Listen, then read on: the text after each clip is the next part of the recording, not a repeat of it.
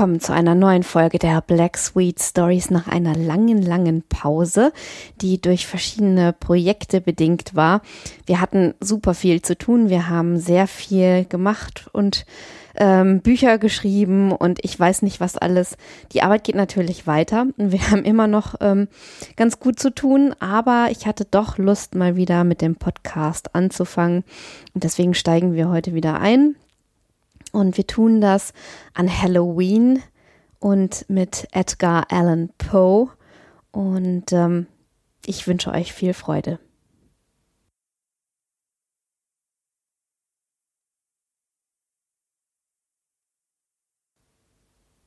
Das stell dich ein.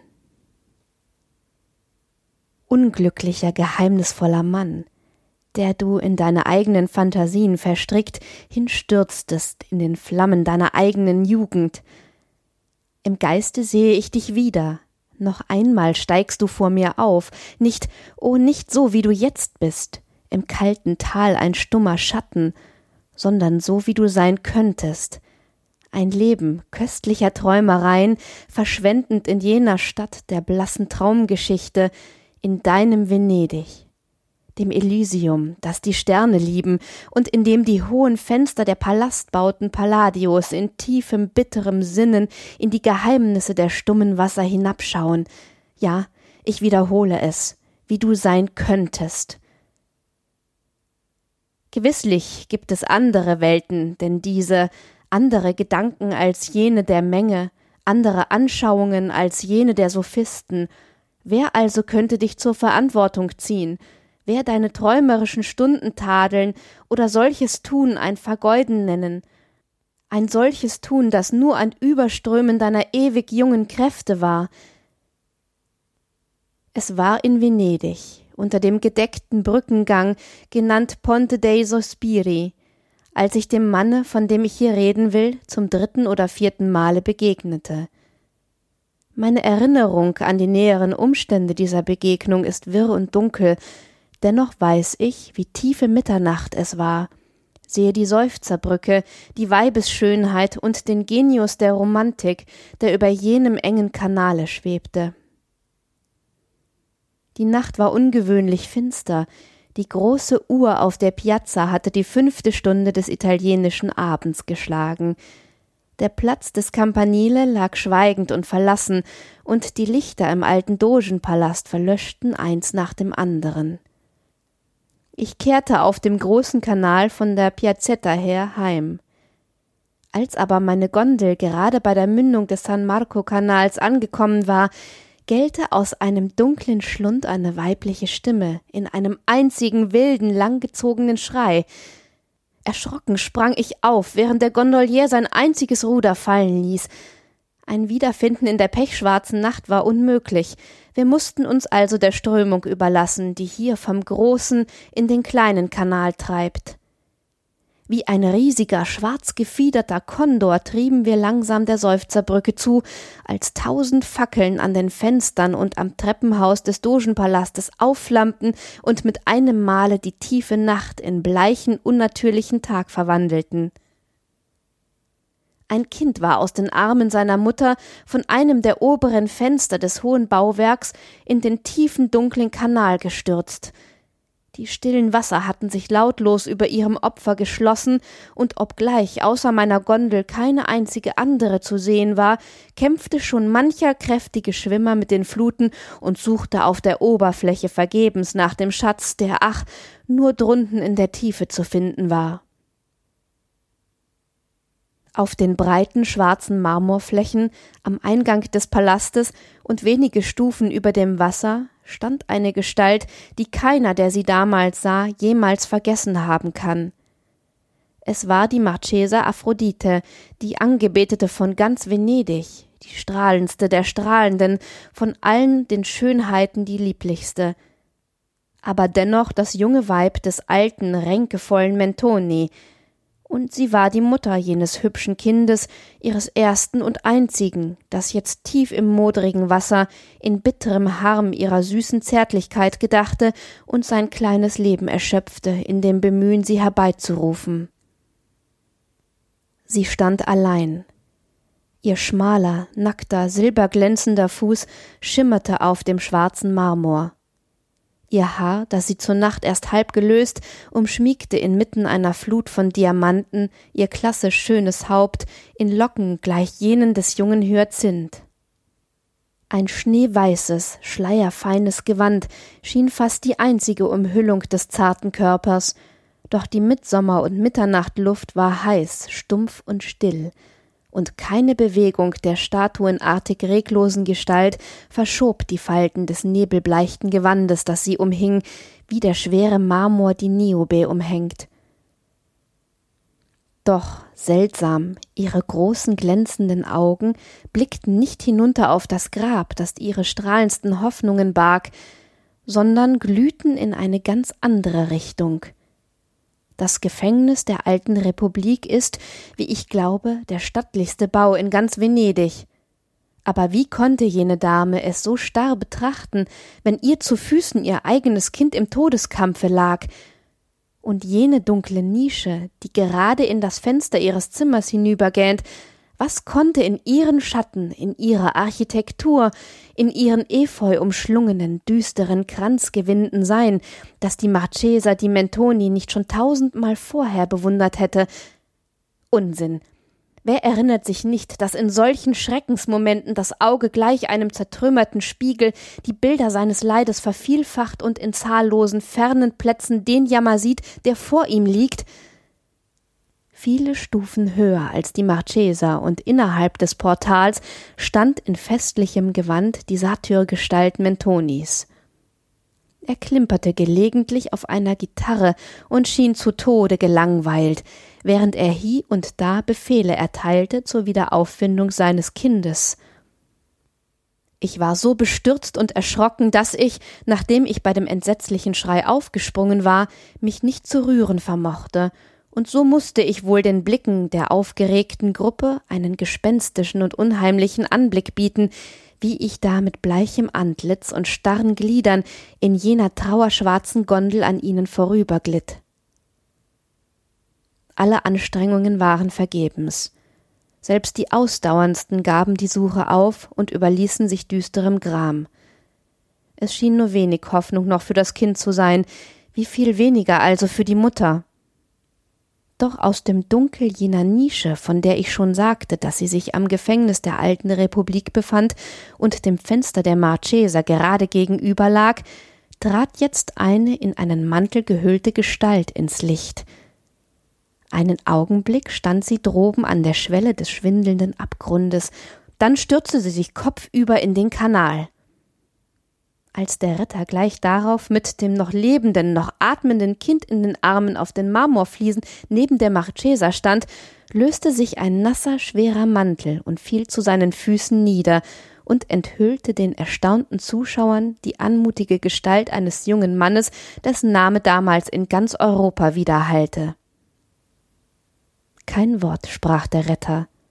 Aber die Marchesa, Jetzt wird sie ihr Kind an sich nehmen und es ans Herz drücken, wird seinen kleinen Körper streicheln, wird es in Liebkosungen ersticken. Ach, andere Arme haben es dem Fremden abgenommen. Andere Arme haben es fortgenommen und unbeachtet in den Palast getragen, und die Marchesa, ihr Mund, ihr schöner Mund zittert, Tränen treten in ihre Augen, in jene Augen, die so milde und fast flüssig waren. Ja, Tränen treten in diese Augen, und sehet, das ganze Weib erbebt aus innerster Seele, die Statue hat Leben bekommen.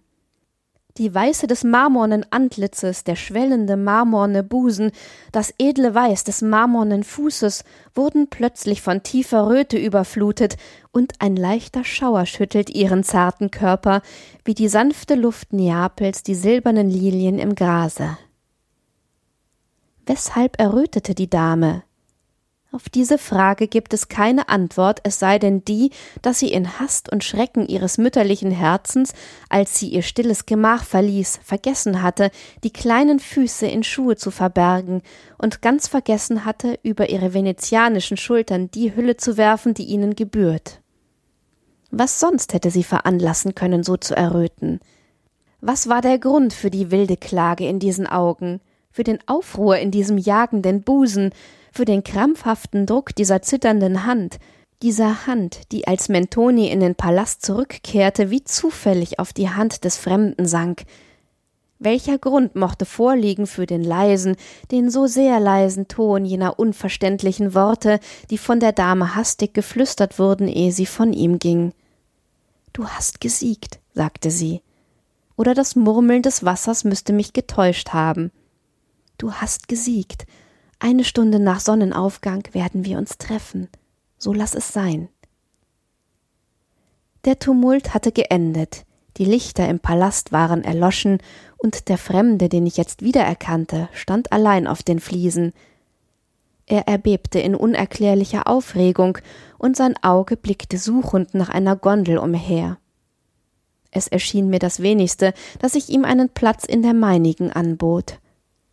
Er nahm dankend an.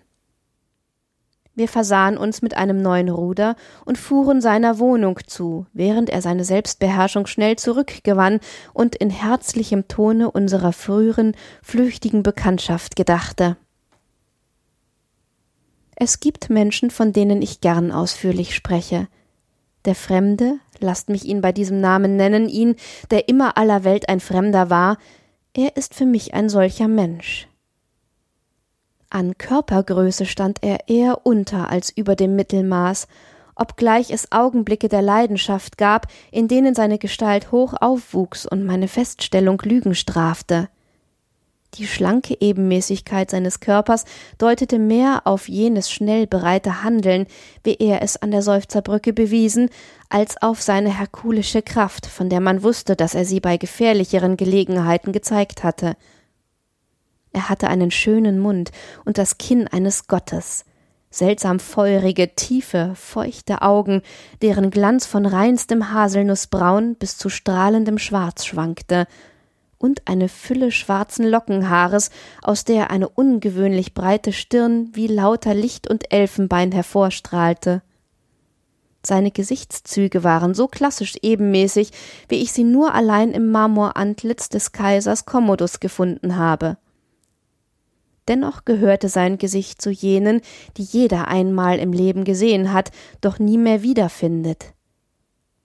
Es hatte keinen besonderen, keinen herrschenden Ausdruck, der im Gedächtnis haften bleiben konnte, ein Gesicht, das man sah und lieben musste, doch sofort vergessen hatte, vergessen mit dem unbestimmten und rastlosen Verlangen, sich seiner wieder zu erinnern. Wohl warf die Seele jeder heftigen Leidenschaft ihr Spiegelbild auf dieses Antlitz, doch gleich dem Spiegel, der nichts festzuhalten weiß, so wies auch dieses keine Spur der Leidenschaft mehr auf, sobald die Leidenschaft verflogen war. Als ich ihn in der Nacht unseres Abenteuers verließ, bat er mich dringend, ihn sehr früh am andern Morgen zu besuchen. Kurz nach Sonnenaufgang betrat ich also seinen Palazzo, eine der hohen, düsteren, aber fantastisch prunkvollen Bauten, wie sie sich in der Nachbarschaft des Rialto zu Seiten des großen Kanals auftürmten. Man wies mich eine breite, gewundene Mosaiktreppe hinauf und in ein Gemach, dessen unvergleichliche Pracht wie ein Meer von Glanz durch die geöffnete Tür herausströmte und mich blendete und schwindlig machte. Ich wusste, dass mein Bekannter wohlhabend war, man hatte von seinen Reichtümern in Ausdrücken gesprochen, die ich als lächerliche Übertreibungen zurückgewiesen hatte. Als ich aber um mich blickte, schien es mir ganz unmöglich, dass die Schätze irgendeines Menschen in Europa hingereicht haben könnten, um diese fürstliche Pracht zu entfalten, die ringsumher glühte und flammte. Obwohl, wie ich sagte, die Sonne schon aufgegangen, war das Gemach noch strahlend beleuchtet. Aus diesem Umstand sowie aus einem Zug von Abspannung im Antlitz meines Freundes schloss ich, dass er während der ganzen Nacht nicht zur Ruhe gegangen war. In der Architektur wie in der Ausschmückung des Raumes waltete die offenbare Absicht, zu blenden und zu verblüffen. In der Einrichtung war weder eine Harmonie noch irgendein nationaler Charakter zu finden, das Auge wanderte von Gegenstand zu Gegenstand und blieb nirgends haften, weder auf den Grotesken griechischer Maler, noch den Skulpturen aus Italiens größten Tagen, noch den rohen Schnitzereien des unkultivierten Ägypten. Überall im Zimmer hingen kostbare Draperien und zitterten unter dem Hauch einer leisen, schwermütigen Musik, von der man nicht wusste, woher sie kam. Mannigfache und unvereinbare Düfte, die aus seltsam geformten Räucherbecken zugleich mit zahllosen, leckenden und flackernden Zungen grünlichen und violetten Lichts aufstiegen, legten sich schwer auf die Sinne. Die Strahlen der Morgensonne strömten herein auf das Ganze, herein durch Fenster, deren jedes einzelne aus einer einzigen Scheibe karminroten Glases bestand. In tausend Reflexen sich spiegelnd tanzten diese natürlichen Strahlen über die schweren Draperien, die wie Katarakte flüssigen Silbers aus ihren Nischen quollen, mischten sich schließlich mit dem künstlichen Licht und wogten in gedämpften Massen über einen Teppich, der aussah wie flüssiges Gold. Haha, haha, lachte der Herr des Hauses, als er mich zu einem Sitz geleitete und sich dann der Länge nach auf ein Ruhebett warf. Ich sehe, sagte er, da er bemerkte, dass ich mich in diesem einzigartigen Empfang nicht zurechtfinden vermochte, ich sehe, Sie sind verwundert über meine Wohnung, meine Statuen, meine Bilder, meinen sonderbaren Geschmack in Einrichtung und Ausschmückung, vollkommen berauscht von meiner Prachtentfaltung, wie? Doch verzeihen Sie, mein lieber Freund. Hier wurde seine Stimme die Herzlichkeit selbst. Verzeihen Sie mir mein ungezogenes Lachen. Sie sehen so furchtbar erstaunt aus.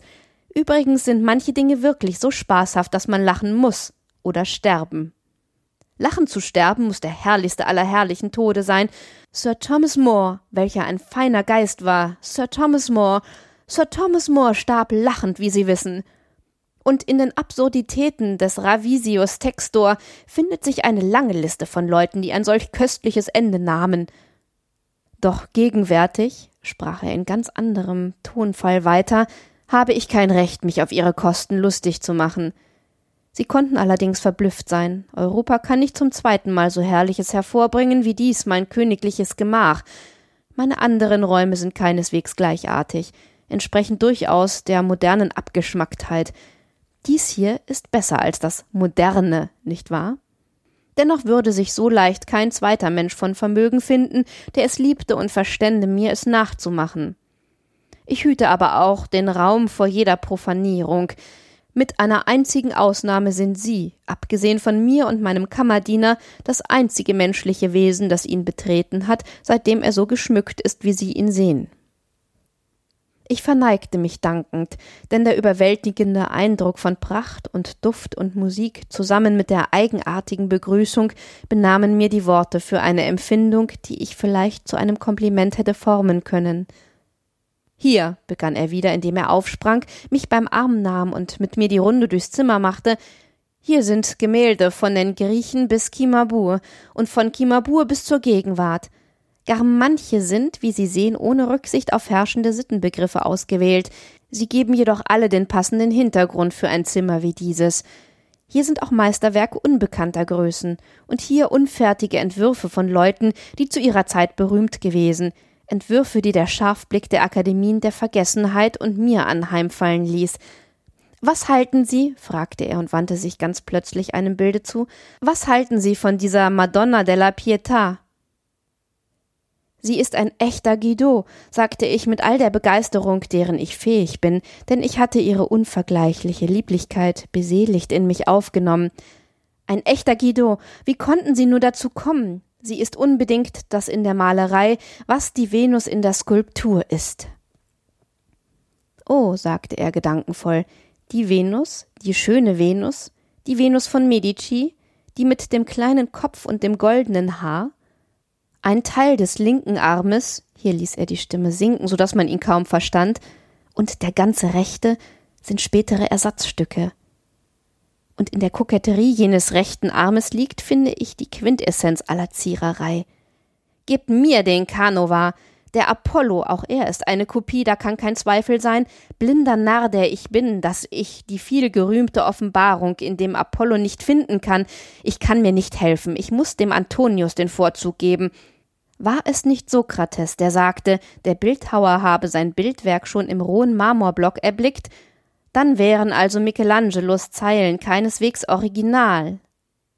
non all'ottimo artista alcun concerto, c'è un marmo solo in se non circonscriva. Es ist oder sollte doch oft bemerkt worden sein, dass das Gebaren eines Edelmenschen sich von dem der anderen sehr unterscheidet, ohne dass man doch genau feststellen könnte, worin der Unterschied besteht.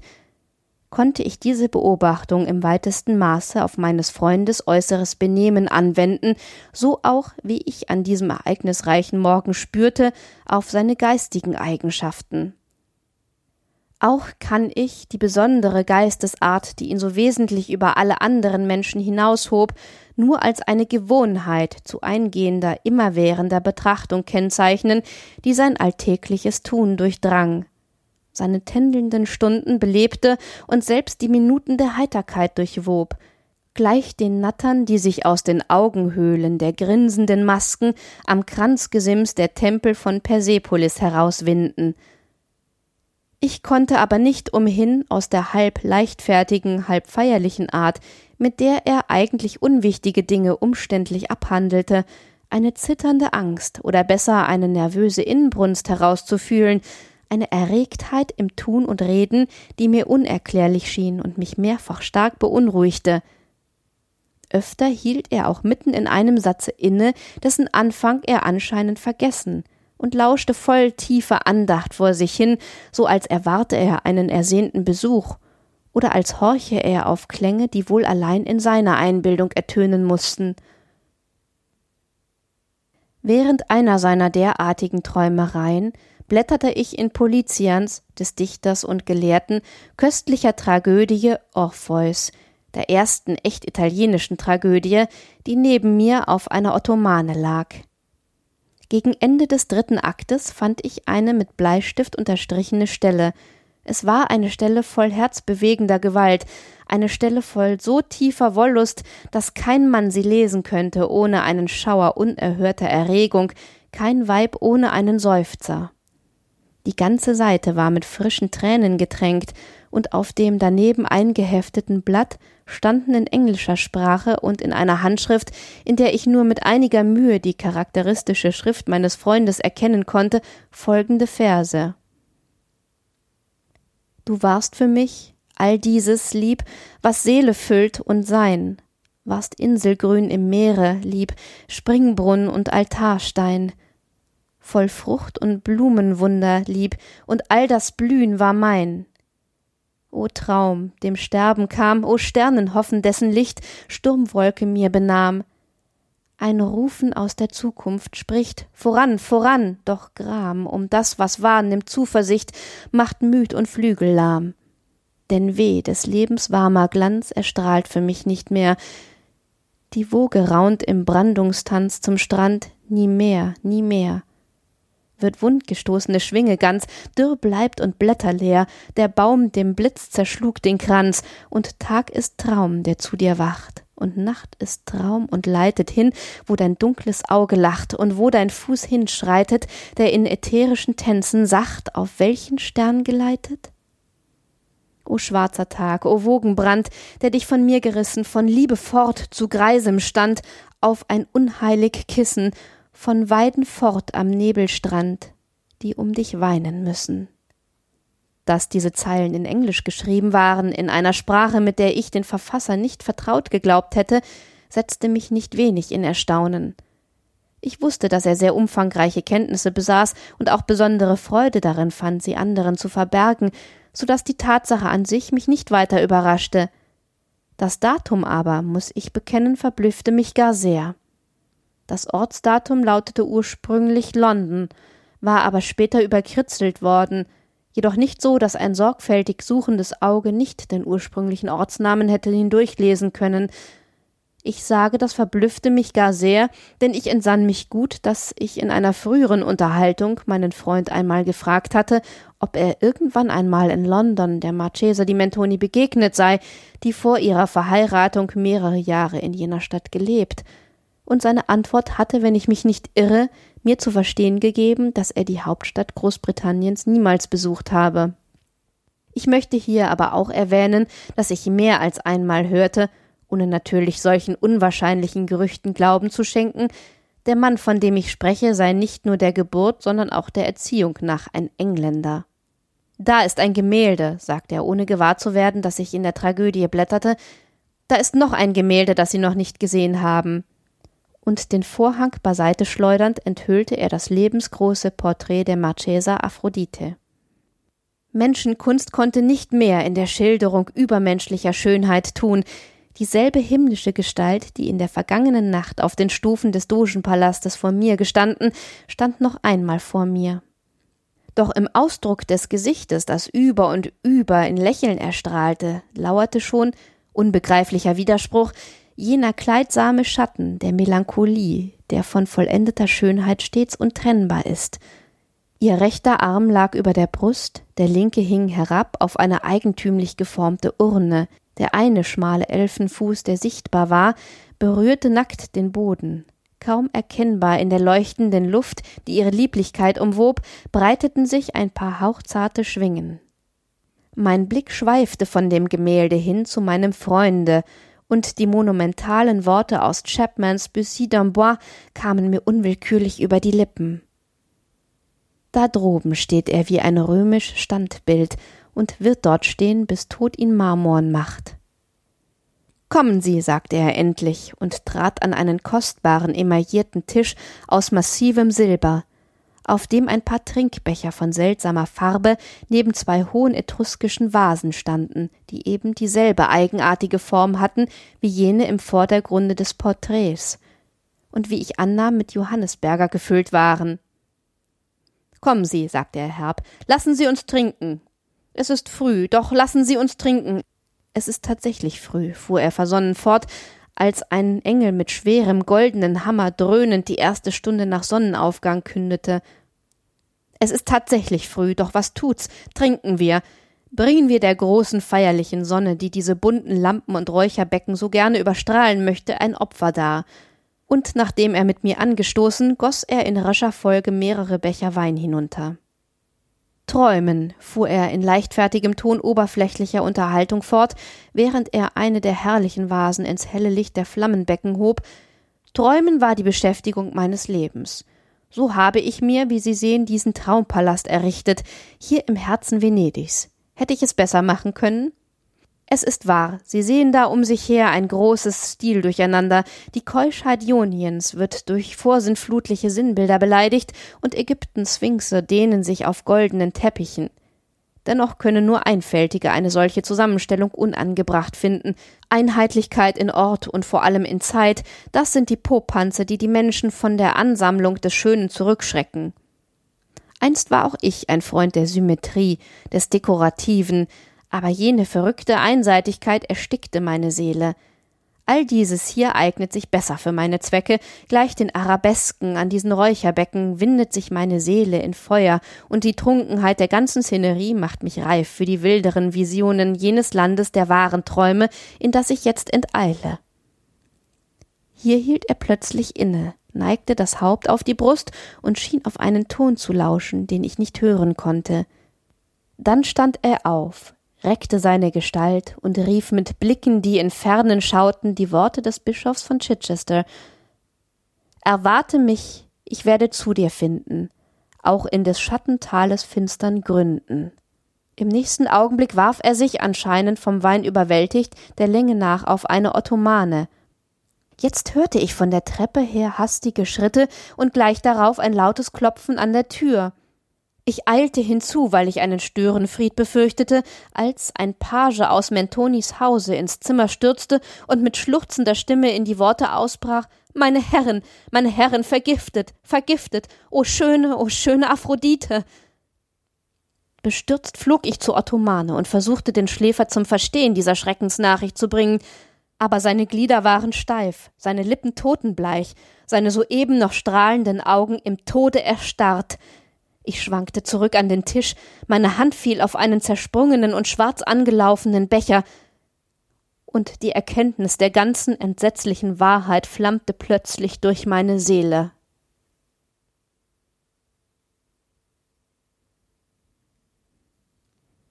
Das war die Erzählung Das Stell dich ein von Edgar Allan Poe und die erste Folge der Black Sweet Stories nach der Pause. Ich hoffe, es hat euch gefallen. Ich hoffe, ihr seid auch das nächste Mal wieder mit dabei und sage wie immer bis dahin Tschüss.